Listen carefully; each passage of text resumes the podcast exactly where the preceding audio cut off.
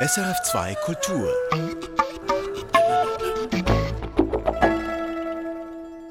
Hier ist der SRF2 Kulturtalk, direkt von den 73. Berliner Filmfestspielen, also von der Berlinale. Ich bin Michael Sennhauser und meine Gäste hier sind Peter Klaus und Katja Nikodemus, wie meistens an diesen Festivals. Und der Vorteil der beiden Kollegen aus Berlin ist eben, dass es Kollegen aus Berlin sind mit etwas Lokalkenntnis. Die sind uns da ein bisschen voraus. Und damit möchte ich auch gleich einsteigen. Die Berlinale im 73. Ausgabejahr hat ein neues Problem, mit dem man eigentlich lange Zeit nicht gerechnet hat. Es gibt deutlich weniger Kinos. Als die Berlinale seinerzeit an den Potsdamer Platz gezügelt ist, sagte man, mit diesen neuen Multiplex-Kinos hier haben wir ideale Verhältnisse, genügend Platz für alle Journalisten und alle anderen. Und jetzt sind diese Multiplex zum Teil geschlossen, zum Teil auf die Hälfte der Kapazitäten reduziert und die Berlinale ist wieder über die halbe Stadt verteilt. Ist das ein Strukturproblem oder ist es möglicherweise sogar ein Vorteil?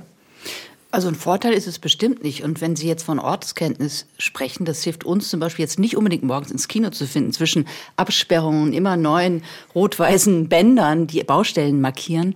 Es ist ein großes Problem, weil damit dem Festival ja sozusagen sein Zentrum verloren geht. Also wir Journalisten und Journalistinnen, wir können die Filme immer noch am Potsdamer Platz sehen, aber eben nicht mehr das Publikum, bis auf ein kleines Kino. Und das ist natürlich so, dass sozusagen der Berlinale damit auch ein bisschen ihr Herz genommen wird als großem Publikumsfestival, weil die Leute jetzt jetzt nicht mehr abends da ins Kino gehen, auch mal beim roten Teppich vorbeischauen, einfach noch mal jubeln schauen, wer da ist. Und das führt zu einer merkwürdigen Leblosigkeit. Dazu kommt eine absolute Fehlentscheidung der Berlinale Leitung, nämlich die Tickets ausschließlich online zu verkaufen. Zur Berlinale Folklore gehörte dazu, dass hier in den Einkaufspassagen am Potsdamer Platz eine Kasse war, wo die Leute nächtelang gelagert haben, Feste gefeiert haben, um morgens dann unbedingt ihre Tickets zu kriegen. Und das hat die Stimmung am Potsdamer Platz wesentlich mit beeinflusst. Diese Entscheidung muss meines Erachtens, falls die Berlinale am Potsdamer Platz bleibt, rückgängig gemacht werden. Ich sage Falls, es steht ja an, dass hier Mietverträge auch auslaufen. Also wir wissen gar nicht, ob die Berlinale im nächsten Jahr hier wieder stattfinden kann oder dann ganz woanders. Ja, wenn es ohnehin kein wirkliches Zentrum mehr gibt, spielt es ja letztlich auch keine große Rolle. Es braucht einfach einen großen Saal für die ganz großen Gala-Vorstellungen. Also der Berlinale Palast ist jetzt noch am Potsdamer Platz. Früher war es der Zoopalast, der ist nach immer recht groß. Dann gibt es diese Vertu Music Hall. Das ist ein hm. Riesenkino mit 2000 Plätzen. Also ein, ein neues großes Gala-Kino ließe sich schon einrichten. Aber ich habe auch das Gefühl, die Berlinale hat so ein bisschen dieses Großstadtproblem. Die meisten Festivals, die etwas Intimes haben, finden in kleineren Orten statt. Nehmen wir Locarno, selbst Gann, ein kleines Fischerdorf ursprünglich. Das verteilt sich nicht so sehr. Auch Gann ist mittlerweile am Ausufern. Aber die Berlinale ist jetzt plötzlich ein Großstadtfestival geworden und seinerzeit, als die Mauer noch stand und dass die Berlinale einfach im Westen war, war das ohnehin sehr kleinräumig. Bin ich jetzt einfach nostalgisch? Nein, da spielen jetzt gleich mehrere Probleme rein. Wir müssen jetzt auch mal ein bisschen im Urschleim wühlen.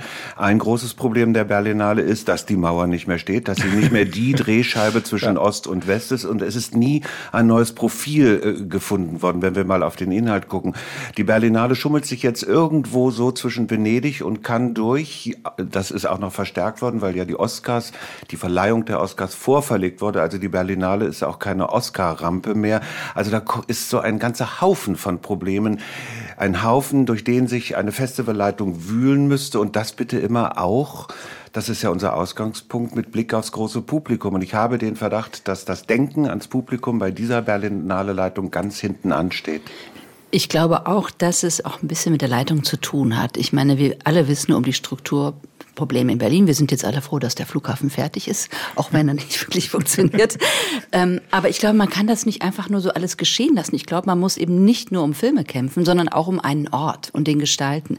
Und dazu gehört vielleicht auch schon, sich in die Berliner Kulturpolitik einzumischen, vielleicht mal frühzeitig mit der regierenden Bürgermeisterin zu sprechen oder mit der Kulturstaatsministerin zu sagen, hey, so geht das nicht, wir brauchen andere Kinos, wir brauchen ein neues Konzept mit dieser Baustelle, die müssen wir nochmal verschieben. Und da habe ich das Gefühl, ist ein cineastisches Bewusstsein vielleicht, aber eben eben kein festivalpolitisches und ortspolitisches. Und ich, also aus meiner Warte gibt es ja noch ein zweites Problem. Früher waren die verschiedenen Sektionen der Berlinale, das Forum des jungen Films oder das Panorama, eigenständige Konkurrenzveranstaltungen.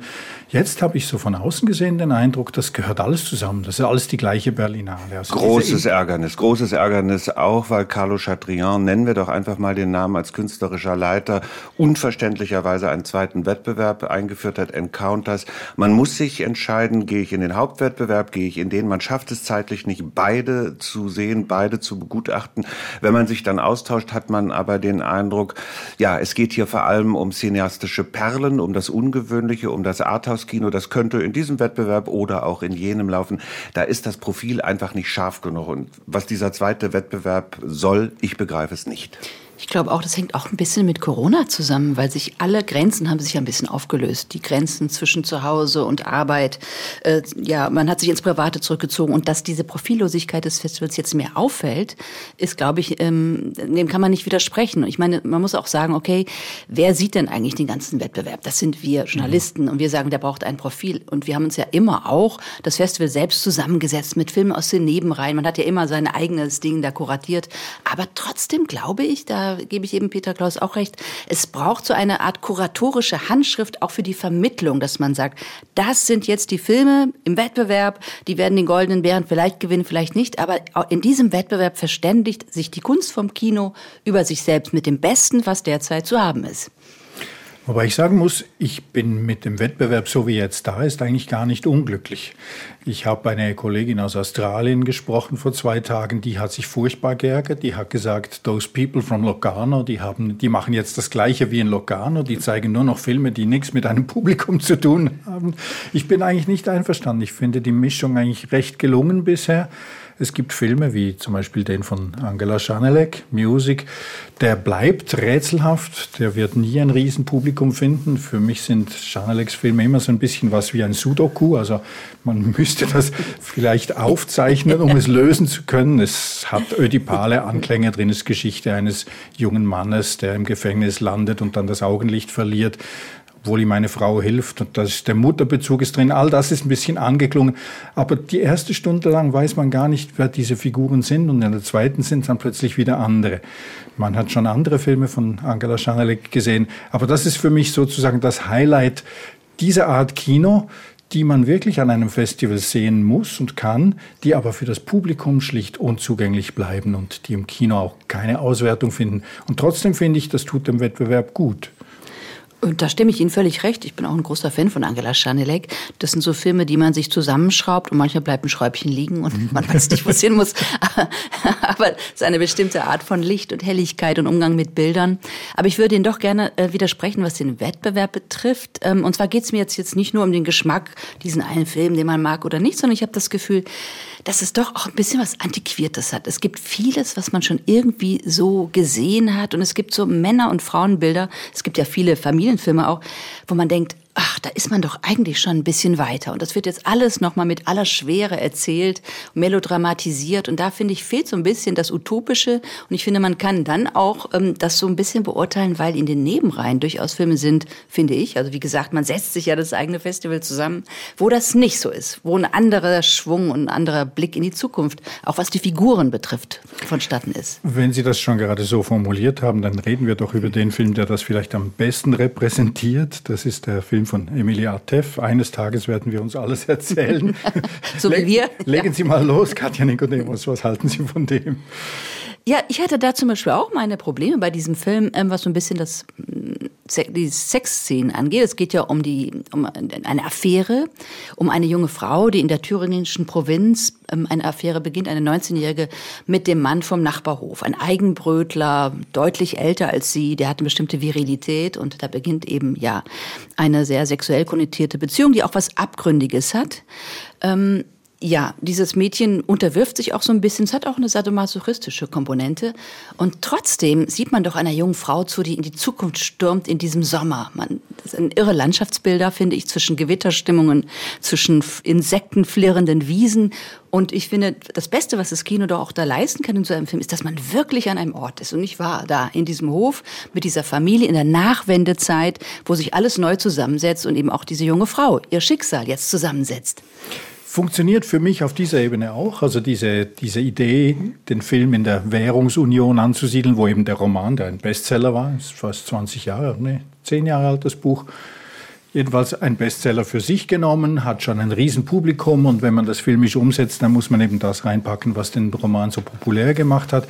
Die Bilder haben mir auch gefallen. Was mir auf die Nerven ging, ist dieses das wogende Kornfeld, die Farben, die ganzen 50er Jahre sind wieder da. Es hat schon ein bisschen was von Blut- und Bodenästhetik auf dieser Ebene. Oder dann Terence Malick, also die amerikanischen Filme mit diesen wogenden Bildern, Horizont. Das hat mich dann irgendwie gestört, weil die, die Bilder, die, die wirken dann auf mich sehr antiquiert. Mich hat der Film richtig verärgert. Zum einen, weil eine entscheidende Veränderung gegenüber dem Roman vorgenommen wurde. Im Roman ist das Mädchen 16. Mhm. Das heißt, sie ist minderjährig und dadurch kommt eine ganz andere Brisanz in diese Geschichte. Im Film ist sie jetzt 18, feiert ihren 19. Geburtstag. Diese Bilder habe ich nur als Postkartenkitsch empfunden. Ich habe die Hitze nicht gespürt, ich habe die Glut nicht gespürt. Und dann hat mich als Mensch, der in der DDR gelebt hat, das Bild, das da von DDR-Menschen gezeigt wird, das einfach nur albern ist, geärgert, wenn da eine Frau plötzlich jubelt, oh, jetzt gibt es Schlagsahne, die man sprühen kann. Muss ich sagen, liebe Emily Artef, die Schlagsahne zum Sprühen, die über den Quellekatalog in Westdeutschland bestellt wurde, ist in der DDR hergestellt worden und die gab es auch da seit den 70er Jahren in jedem Supermarkt. Ich finde diesen Film hochgradig ärgerlich auch, weil für mich die Beziehung zwischen diesem Mädchen und diesem Mann, dessen Geschichte im Roman sehr stark auserzählt wird, hier eben nicht. Wir erfahren so gut wie nichts über ihn. Er wird als sexuell aktiver Brocken dargestellt, in den sich jede Frau scheinbar äh, sofort verliebt. Und ich fand es auch ein antiquiertes Frauenbild. Ich habe mich gefragt, was findet die an dem Sex allein? Ist doch nicht abendfüllend. Mein Eindruck war schon ein bisschen, der Film wird sein Publikum finden, weil schon das Buch das Publikum gefunden hat. Und das ist ein bisschen der Shades of Grey-Effekt auch. Also da gehört, das gehört ja dazu. Die große Leidenschaft, das Zerstörerische der Leidenschaft auch. Ich glaube, die Faszination, die ist drin und die kommt ja auch durch. Und gleichzeitig hat diese junge Frau, so wie sie in dem Film gespielt wird, auch durchaus etwas Selbstständiges. Also sie ist nicht, sie unterwirft sich nicht einfach. Ich fand dieses Frauenbild, das hier gezeichnet wird, typisch oder finde es jetzt typisch für viele Filme in der Berlinale. Ich frage mich, wieso kriege ich immer zu Filme zu sehen über Frauen, die sich vor allem über ihre Beziehung zu Männern definieren. Ich kenne verdammt viele da Frauen, bei dran, denen ja. das mhm. ganz anders ist. Wir haben zwei Filme aus Asien gesehen die beide sehr gut angekommen sind. Bei beiden geht es um Beziehungen zwischen Männern und Frauen und bei beiden habe ich den Eindruck, sie funktionieren ein bisschen anders. Also die Frauen definieren sich nicht über die Männer. Nehmen wir mal das eine Beispiel, das ist Past Lives von Celine Song. Celine Song ist mit zwölf mit ihren Eltern aus Korea nach Kanada ausgewandert wurde Dramatikerin, erfolgreiche Dramatikerin in New York und hat nun mehr oder weniger autobiografisch umgesetzt, was sie so erlebt hat. Der ganze Film Past Lives, also vergangene Leben, dreht sich eigentlich darum, dass sie damals als zwölfjähriges Mädchen oder noch etwas jünger ihren Schulkollegen, in den sie sich ein bisschen verguckt hatte, zurücklassen musste in Korea und dass sie sich nun Jahre später, also zwölf Jahre später in New York als erfolgreiche Jungdramatikerin an den erinnert und den via Internet wieder findet und Kontakt aufnimmt. Und das spielt dann zweimal über zwei Stufen weiter und was mitspielt da drin, sind diese, ist diese Faszination des Transpazifischen, also diese, diese Unterschiede zwischen Korea und den USA und Kanada. Und das macht auch die Faszination des Films aus. Also wie definieren sich diese Figuren? Am Anfang des Films sehen wir die drei, also die beiden aus Korea, die Schulfreundin, Schulfreund sein und ihren amerikanischen Ehemann. Und wir hören aus dem Off Stimmen eines amerikanischen Paares, die darüber spekulieren, wie stehen die drei zueinander. Sind sie Ehefrau, sind sie Geschwister, wer gehört zu wem? Und das ist eigentlich die große Frage des Films. Und darum dreht sich der ganze Film dann immer wieder. Und gleichzeitig funktioniert er für uns, also für ein Publikum hier oder ein amerikanisches Publikum, eben weil er gleichzeitig noch eine weitere Welt aufmacht und dauernd Brücken schlägt. Also mich hat, mich hat der Erfolg dieses Films, der wurde hier nicht an der Berlinale aufgeführt, eigentlich nicht überrascht. Mich schon, ich habe mich zu Tode gelangweilt, ein Klischee nach dem anderen und geärgert hat mich eben auch hier, dass die Frau immer wieder nur in, über ihre Beziehung über die Männer definiert wird. Die Geschichte darauf hinausläuft, für welchen wird sie sich denn nun entscheiden? Wird sie bei ihrem Ehemann bleiben, dem US-Amerikaner? Amerikaner oder wird sie dann doch der Romantik folgen und dem schönen Jungen äh, aus Korea hinterherfahren? Ich fand es letztlich ärgerlich, unterhaltsam gemacht, hübsch, nett, mehr nicht. Ich habe in dem Film eigentlich nichts erfahren, finde mhm. ich, über die Figuren. Also es geht doch angeblich auch um Kulturen. Sie ist mit einem jüdischen Amerikaner zusammen in New York. Hat man irgendetwas wirklich über die beiden erfahren? Was machen die? Man sieht nicht, wie die Menschen leben, arbeiten, essen. Man sieht immer wieder Computerschaltungen, wo irgendwie ein großes romantisches Gefühl offenbar ausgedrückt wird. Ähm, aber auch äh, durch die sehr plätschernde Musik hatte ich immer wieder das Gefühl, mein Gott, warum läuft dieser Film hier im Wettbewerb? Wenn er gut ankommt, okay. also für mich hat er zwei Kabinettstücke drin, die rein inszenatorisch großartig sind. Es gibt eine Szene im Bett der beiden, also die Koreanerin mit ihrem amerikanischen Ehemann. Und man merkt ihm an, er ist nervös. Jetzt kommt dieser Koreaner zu Besuch und der fragt sie im Bett dann irgendwie, wie ist denn das? Wo bin ich jetzt? Und das, Sie reden immer um den heißen Brei rum. Und das ist eine Dialogsequenz, die finde ich ziemlich großartig. Ganz ärgerliche Sequenz, weil viel zu viel geredet wird, viel zu lange, jedes Geheimnis zerstört wird. Ich dachte, warum lässt es die Autorin und Regisseurin zu, dass diese am Anfang, wie ich finde, ganz starke Szene zerredet wird? Es wird viel zu viel gequatscht und behauptet das an Romantik, die nicht da ist. Das ist eine Bühnenautorin. Ja, dann brauchst du jemanden, der mal sagt, hier ein Strich, da ein Strich und ein paar Szenen raus. Ich glaube, den gab es auch. Es gibt noch eine zweite Szene, die mich beeindruckt hat. Das ist die an der Bar vom Anfang und dann kommt sie am Ende wieder. Die drei sind nebeneinander an der Bar. Die beiden Koreaner reden miteinander auf Koreanisch. Dann dreht sie sich um zu ihrem Mann und sagt, wir reden über dich. Und der leuchtet auf, weil er nicht ganz ausgeschlossen ist. Und wie diese Sequenz geschnitten ist, finde ich, ist schon fast ein studentisches Lehrstück. Also da hat irgendjemand mitgespielt, der ihr gesagt hat, wenn du das schon, Quassel, schon eine Quasselszene machst, dann musst du eine Decoupage haben, dann musst du das montieren. Und ich ich finde das dort ziemlich großartig, wie man mal ihn im Bild hat, dann wieder die beiden zusammen, dann wieder von der Seite, dann wieder von hinten. Das, das hat mir extrem Spaß gemacht. Und ich wäre froh gewesen, wenn jemand da gewesen wäre, der gesagt hätte, aus der Barszene machen wir einen zwölfminütigen Kurzfilm. Basta. Das wäre grandios gewesen für mich. Ein Schulfilm. Dann nehmen wir noch den anderen Film aus Asien. Der ist allgemein gut angekommen, heißt The Shadowless Tower. Mag jemand von Ihnen kurz erzählen, worum es da geht? Äh, ja, der Film gehört zu meinen Lieblingsfilmen in, in diesem Jahr, nicht nur im Wettbewerb. Ein zweieinhalbstündiger Film über einen Mann und eine Frau. Ein, mhm. Wieder eine Geschichte zwischen einer jungen Frau, einer Fotografin, einem wesentlich älteren Mann, Gu, der ein Food- oder Blogger, ein Restaurantblogger ist. Und die beiden lernen sich zufällig kennen und es entsteht so eine Art ja, vielleicht auch erotisierte Freundschaft. Jedenfalls, was passiert? Die beiden laufen durch Peking und eigentlich sieht man sie den ganzen Film immer laufen in verschiedene Viertel. Man lernt die Stadt kennen zwischen modernistischem Moloch und auch abgerissenen alten Vierteln, Hutong-Vierteln.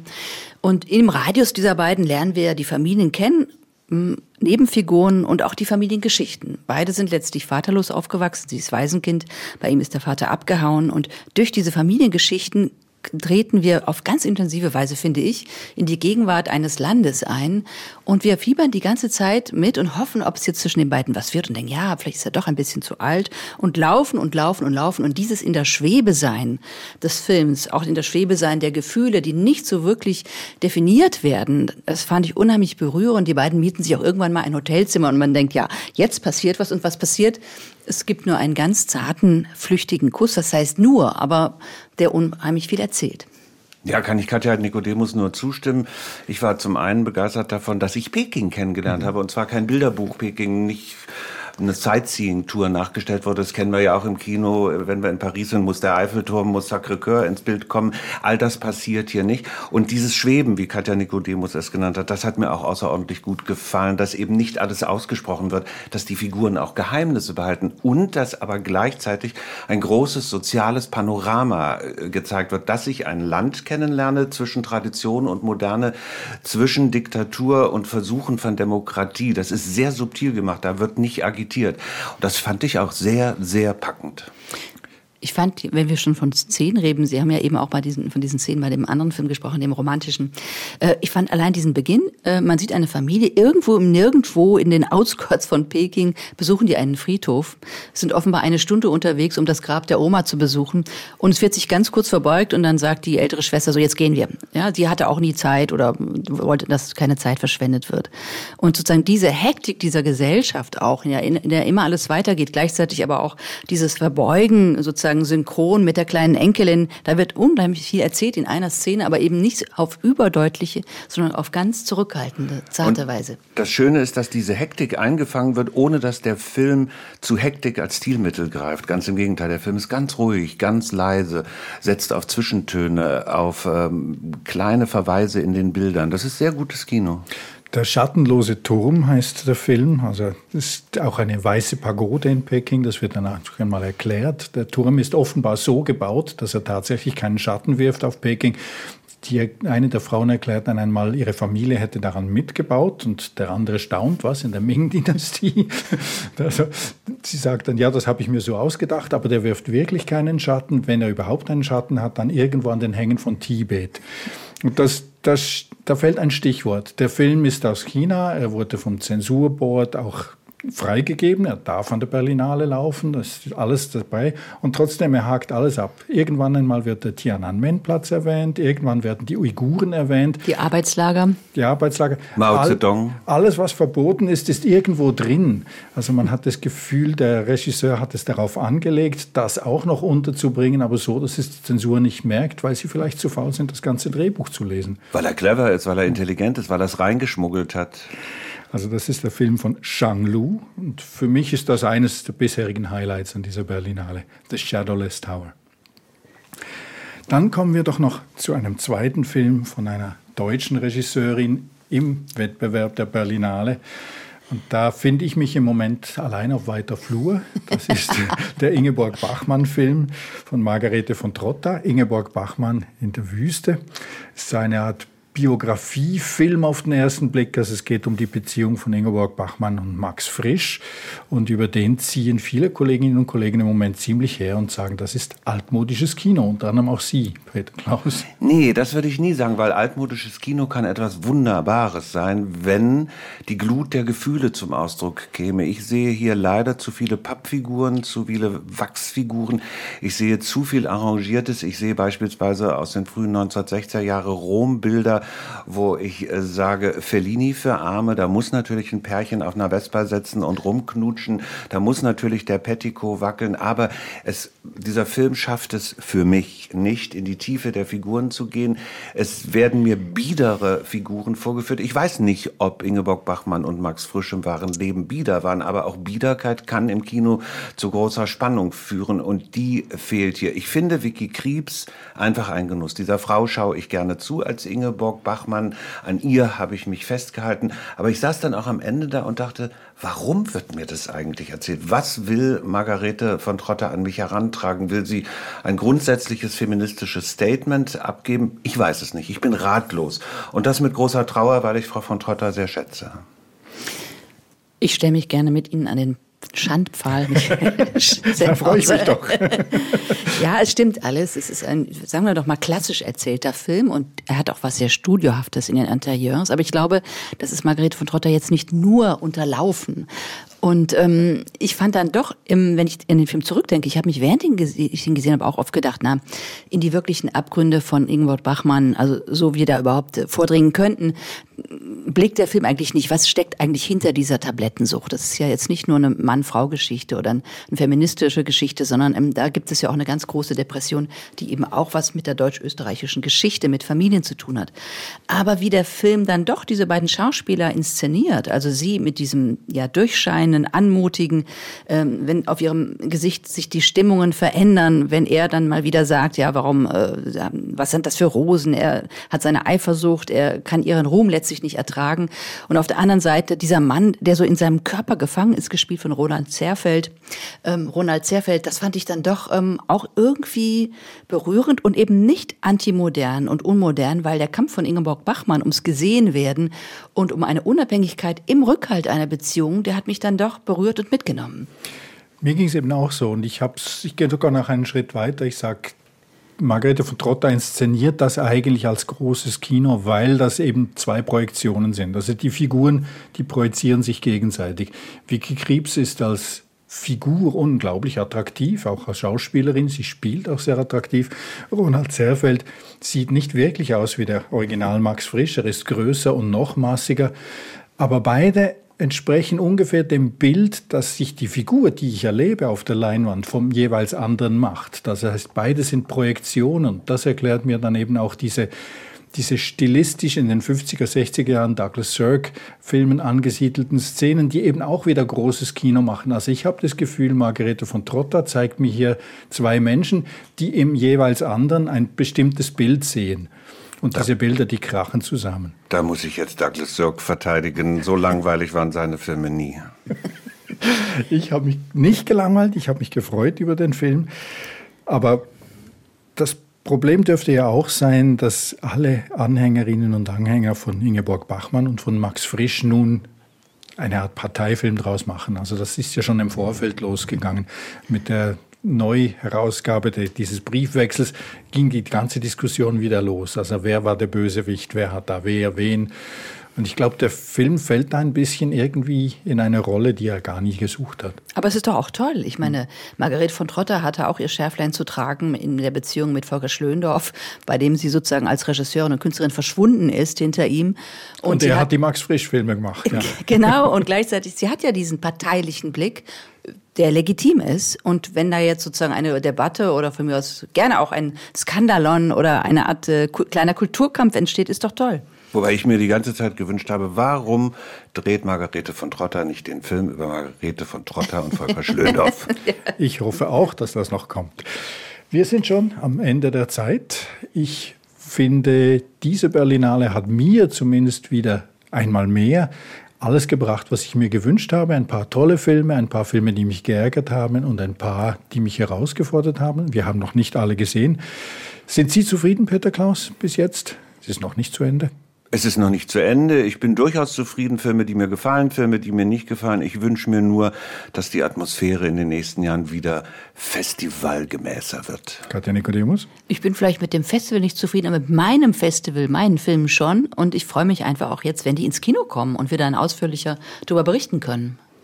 Danke, Katja Nikodemus. Danke, Peter Klaus. Das war der SRF 2 Kulturtalk von der 73. Berlinale. Wenn Sie sich dafür interessieren, wie die ausgeht, also wer die Bären bekommt, das wird am Samstagabend auf Dreisat live übertragen. Also auch das eine Spezialität der Berlinale.